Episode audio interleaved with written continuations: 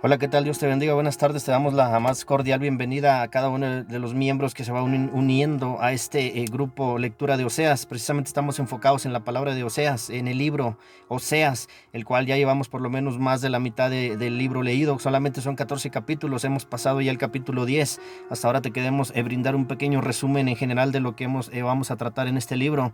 Lo describe la palabra como quizá que fue el profeta que quizá más entendió el sufrimiento de Dios, ya que dice que sea, se casó con una mujer que le fue infiel.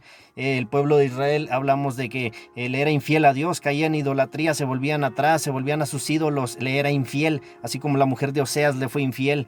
Eh, hemos recordado que durante eh, toda la, creación hasta hoy, el mismo hombre que en el Génesis 3 entró el pecado es el mismo hombre que hoy en día, eh, de ese mismo pecado está en el corazón del hombre, se le sigue siendo infiel a Dios, sigue fallándole, sigue volviéndose atrás, sigue eh, volviendo a la idolatría. Y quizá tú me digas, yo no adoro imágenes, yo no adoro esas cosas porque yo estoy en idolatría, porque nos volvemos hacia atrás, idolatramos otras cosas, idolatramos a la creación de Dios antes que al Creador. Recordemos que Oseas, eh, a pesar de que Jehová le dijo, a pesar de que tu esposa te es infiel y tiene un amante, vuelve a ella. Hoy en día tenemos un concepto eh, muy eh, pobre de lo que es el amor, de lo que es la misericordia. Jesucristo fue un ejemplo de amor, de misericordia. Así que tenemos que aprender de Jesucristo, tenemos que aprender esas características para ser un creyente, un hijo de Dios, un discípulo, un seguidor de Jesucristo.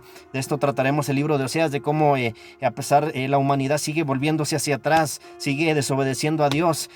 Dios los deja por un momento al pueblo de Israel. Vemos que el pueblo de Israel ve que no puede, que lo entregan en manos de sus enemigos. Se vuelve a Jehová, le pide perdón y, a pesar de todo eso, eh, Jehová vuelve y los perdona. Pero eso es lo que mismo que estamos haciendo hoy en día. Buscamos a Dios por conveniencia, por lo que Él nos pueda dar, porque Él nos pueda sacar de un problema. Pero no le buscamos por, por amor, no le buscamos eh, por buscar un cambio, una transformación en nuestra vida. Le buscamos por lo que Él nos pueda dar, no por lo que eh, necesitemos en nuestra vida.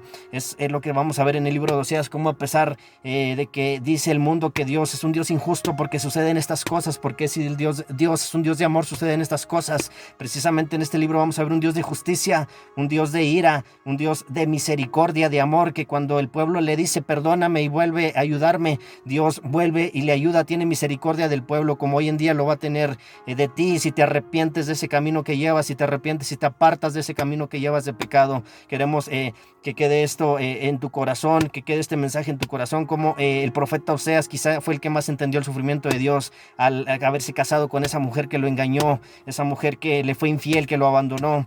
Así hoy en día estamos tú y yo engañando a Dios, eh, manchando nuestras vestiduras con pecado, abandonándolo, volviendo atrás. Cuando nos sentimos ahorcados ya, como por acá se dice, nos sentimos ya ahorcados, volvemos a Dios para que nos perdone y Él en su infinita misericordia siempre está ahí para perdonarnos. No te confíes, no tenemos una licencia para pecar a causa de la gracia la misericordia de Dios pronto termina. ¿Por qué pronto termina? Porque la iglesia pronto se va de aquí pronto será demasiado tarde, así que por lo pronto aún hay, aún hay tiempo mientras el Espíritu Santo aún está aquí con nosotros, mientras Jesucristo aún no viene por su iglesia, aún hay tiempo para que te arrepientas, para que vuelvas a Él, para que eh, precisamente por ese sacrificio que se hizo en la cruz del Calvario, tú te reconcilies eh, con Dios a través de Jesucristo. Él dijo, yo soy el camino, la verdad y la vida, nadie viene al Padre si no es por mí.